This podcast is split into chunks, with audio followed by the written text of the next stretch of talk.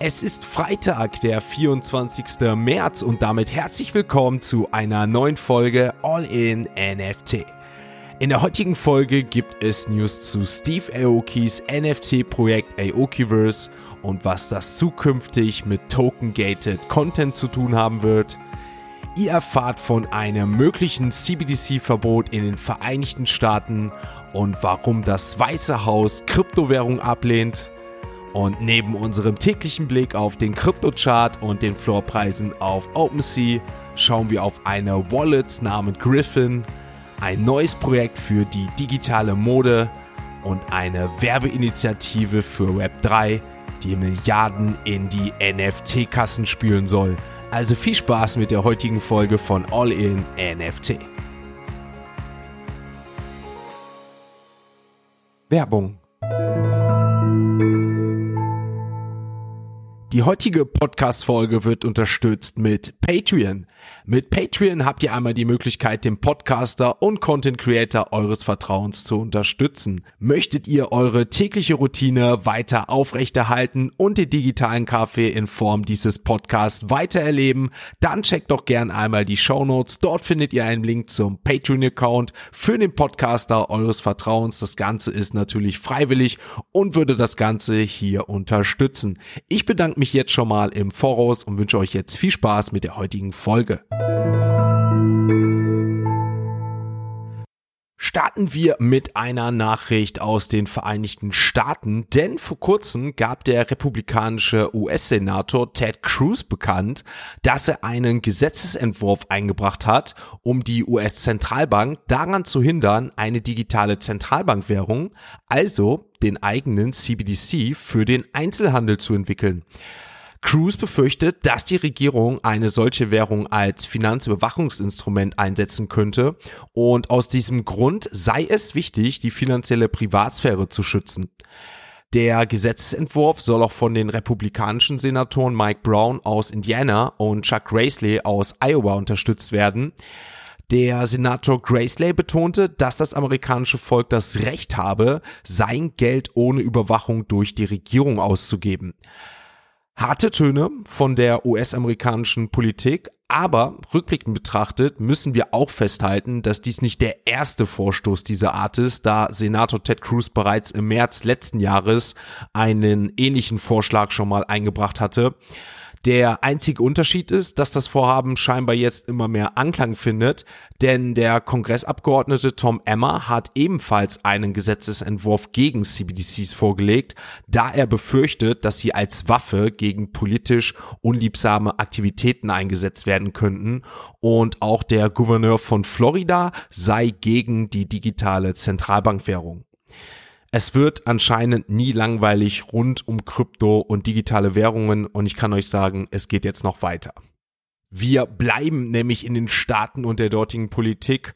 Diese Woche, genauer gesagt am 21. März war es so, da wurde der Wirtschaftsbericht des Weißen Hauses veröffentlicht, in dem Kryptowährungen wieder einmal negativ bewertet wurden.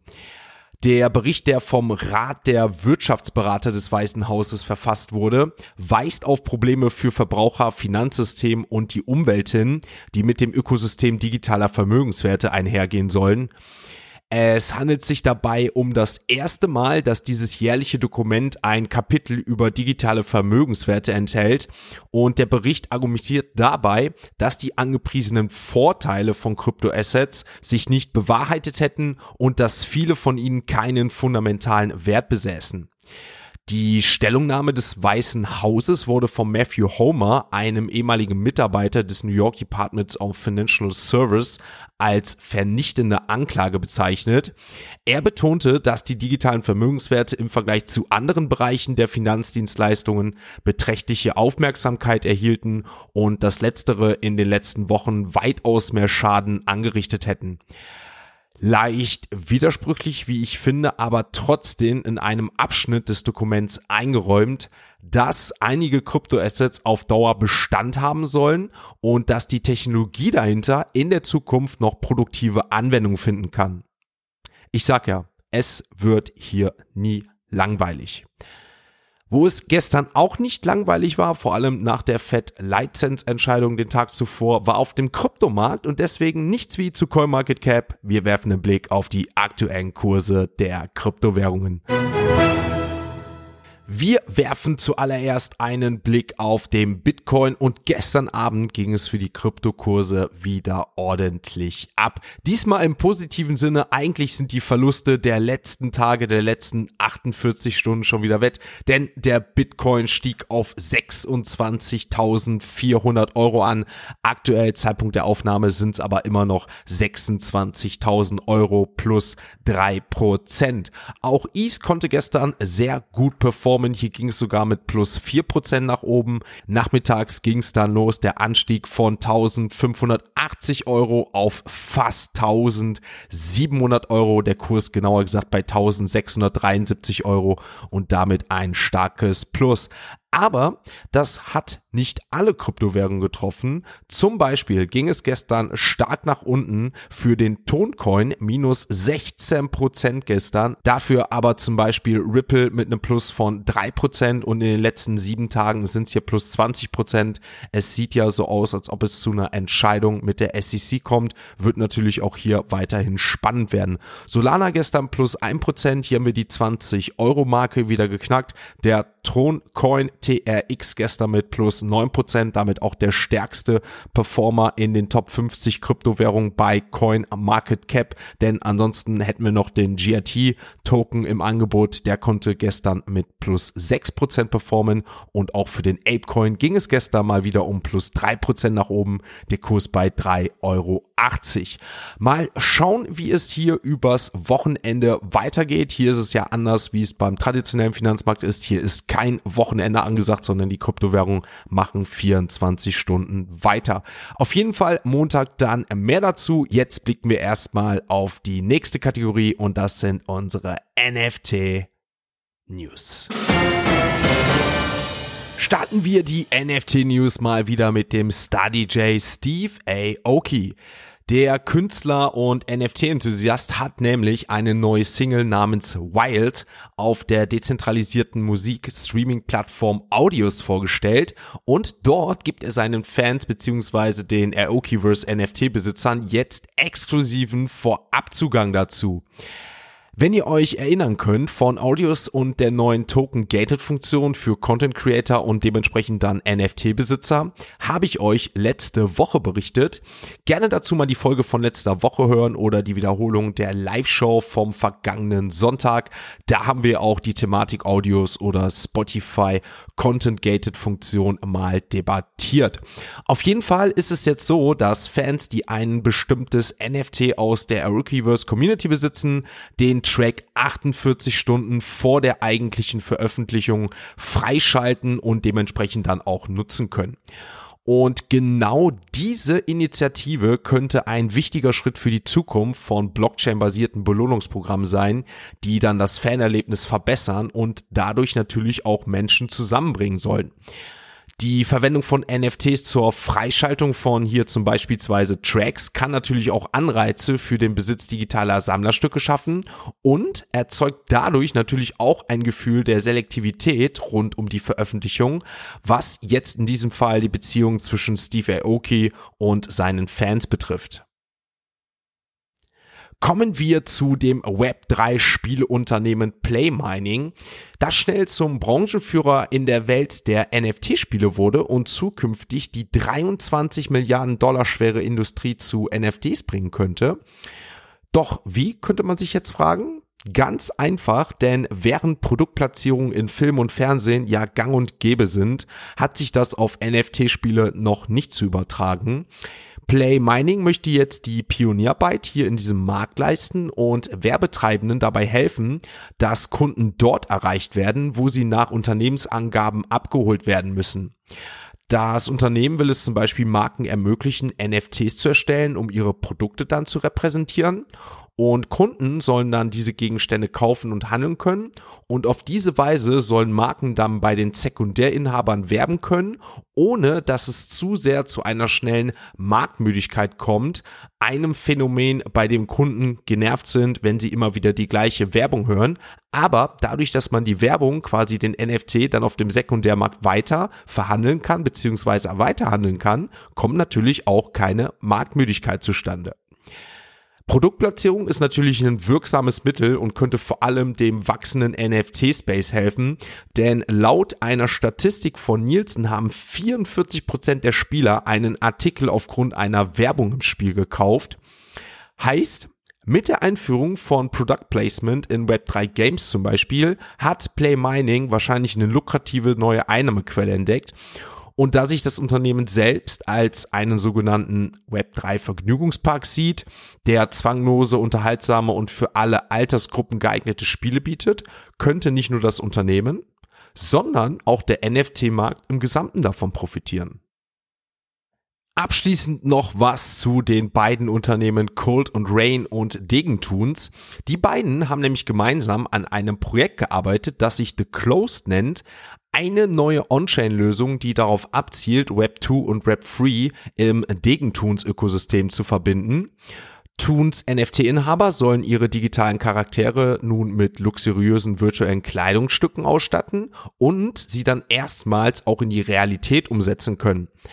Diese Zusammenarbeit soll wiederum eine Gelegenheit sein, die Möglichkeiten der Mode in der Blockchain-Welt zu erkunden. Besitzer neuer digitaler Modestücke sollen ihre digitalen Assets dann auch auf mehreren Plattformen, auch einschließlich OpenSea, zur Schau stellen und damit handeln können, was nicht nur für die Toon-Besitzer von Vorteil sein könnte, sondern zeigt, dass der Markt für digitale Mode ein Riesenpotenzial hat, den es natürlich auch zukünftig zu erkunden gilt.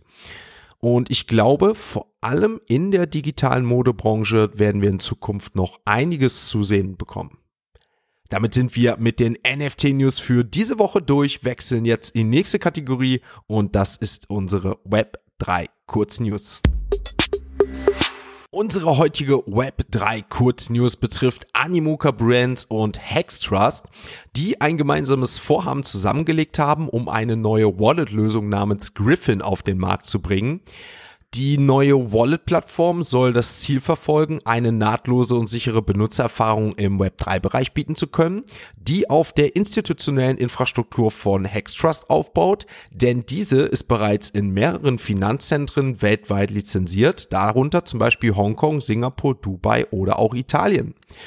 Die Multi-Chain Wallet Griffin soll zukünftig Sicherheit auf Bankenniveau bieten, um den Nutzern eine einfache Interaktion über mehrere Blockchains und Web3-Produkte hinweg zu ermöglichen. Um das Projekt jedoch zu starten, hat Griffin vorerst eine Spendensammlung von 7,5 Millionen US-Dollar von verschiedenen Geldgebern abschließen müssen. Aber das auch mit Erfolg, denn unter den Kapitalgebern befinden sich zum Beispiel Liberty City Ventures, GameFi Ventures oder natürlich auch Animoca Ventures und viele mehr. Durch die Partnerschaft von Animoca und Hextrust ist der Co-CEO von Animoca Brands, Arnoldo Concepcion, jetzt auch der CEO von Griffin und kommentierte das Vorhaben wie folgt. Wir wollen die Menschen mit neuen Erfahrungen verbinden. Griffin ist ein digitaler Pass, der jeden überall mit seinen Lieblingserlebnissen verbindet, egal ob es sich um Spiele, Sport, Musik, Bildung, Transport oder etwas anderes handelt. Wir freuen uns darauf, den Massenmarkt mit großartigen und sicheren Web3-Erlebnissen zu versorgen. Damit sind wir auch mit der Web3 Kurznews durch, wechseln das letzte Mal für diese Woche die Kategorie, wechseln zu OpenSea und werfen einen Blick auf die aktuellen NFT-Floorpreise. Ein Blick auf OpenSea verrät uns, dass es gestern ordentlich bergab mit einigen NFT-Floorpreisen ging. Ich würde sagen, wir fangen mit den Yuga Labs Projekten an auf 1, 2 und 3. Handelslumen ging eigentlich gestern die letzten 24 Stunden 2463 Is, aber die Bot Apes liegen mittlerweile bei 57 Is, Aladit 1,5 und die Mutants bei 12 Ethereum. Hier ist ja auch morgen der Second Trip. Ich bin mal gespannt, wie es danach, nach dem Wochenende mit den Floorpreisen von Yuga Labs Projekten aussieht. Und ich habe die Befürchtung, beziehungsweise oft ist es so, dass wenn Yuga Labs Projekte gut performen, geht auch der NFT-Markt nach oben, performen Yuga Labs Projekte nicht so gut, geht der NFT-Markt nach unten. Wird natürlich auch spannend sein, wie das jetzt hier nach dem Wochenende aussieht. Blicken wir weiter, die Doodles 3,33, die gehen auf 2 zu, Pachi Penguins 4,4, Azuki 13,2, Clone X 3,3, dann das neue Projekt Heavy Metal von Yuga Labs 1,94, die Captains 4,19. Also ihr seht, ihr hört, hier ging es auf jeden Fall ordentlich gestern bergab bei einigen NFT-Projekten. Die Moonbirds 3,83, die V-Friends genau bei 3 Is, also die haben wahrscheinlich hier auch nächste Woche die 2 vorne stehen. Schauen wir uns weitere NFT-Projekte an. Cool Cats 1,3, Potatoes 2,19, Imaginary Ones 0,84 und dann die Trump Digital Trading Cards. Ich glaube, die liegen immer gleich 0,5. Wirklich Wahnsinn. Ich bin immer noch fasziniert von denen. Ich denke, viele von euch auch. Dann blicken wir auf Platz 99 100. Da haben wir die Impostors Genesis Aliens. Die liegen aktuell mit einem Floor von 0,49 im East-Preis. Und auf Platz 100 haben wir wieder Fluff World. Hatten wir, glaube ich, öfters diese Woche auf Platz 100 oder 99. Hier der Floor bei 1,80. Damit ist eine weitere Woche geschafft und es war wirklich wild die Woche, müssen wir rückblickend wirklich festhalten. Aber es kommt natürlich jetzt noch der Ausblick fürs Wochenende. Heute Abend ab 22 Uhr, möglicherweise 22.15 Uhr kann ich euch jetzt schon sagen, Twitch Live-Event, Burn-Event von House of Seven Cards, das NFT-Projekt von All in NFT und natürlich auch von mir dann. Dementsprechend gerne abchecken heute live auf Twitch. Morgen Podcast-Sonderfolge mit Daniel Cheech und einem der ersten Projekte, die auch in Verbindung mit Seven Art stehen. Mehr dazu morgen im Podcast. Mehr dazu am Mittwoch im Discord-Call. Nicht verpassen, würde ich sagen. Dann am Sonntag die nächste Twitch Live-Show, unter anderem mit Christiane Stein, Viktor Voss, Frank von Flux Collective, Benedikt Blass von Eichhörnchen Boy und wie soll's auch anders sein, 12 Uhr der nächste All-in-NFT Mint beziehungsweise Mint von House of Seven Cards findet statt. Mittlerweile schon die fünfte Karte, wird natürlich auch hier wieder spannend sein. Ansonsten bin ich raus für heute, für diese Woche. Bleibt mir nichts anderes übrig, als euch natürlich ein schönes, schönes, schönes Wochenende zu wünschen. Würde mich freuen, wenn ihr an dem Programm am Wochenende teilnehmt. Wenn nicht, natürlich auch nicht schlimm. Würde mich natürlich freuen. Aber das Wichtigste, ihr wisst Bescheid. Schaltet Montag wieder ein, wenn es heißt All in NFT. Ein abschließender Hinweis, die im Podcast besprochenen Themen stellen keine spezifischen Kauf- oder Anlageempfehlungen dar. Der Moderator haftet nicht für etwaige Verluste, die aufgrund der Umsetzung der Gedanken oder Ideen entstehen.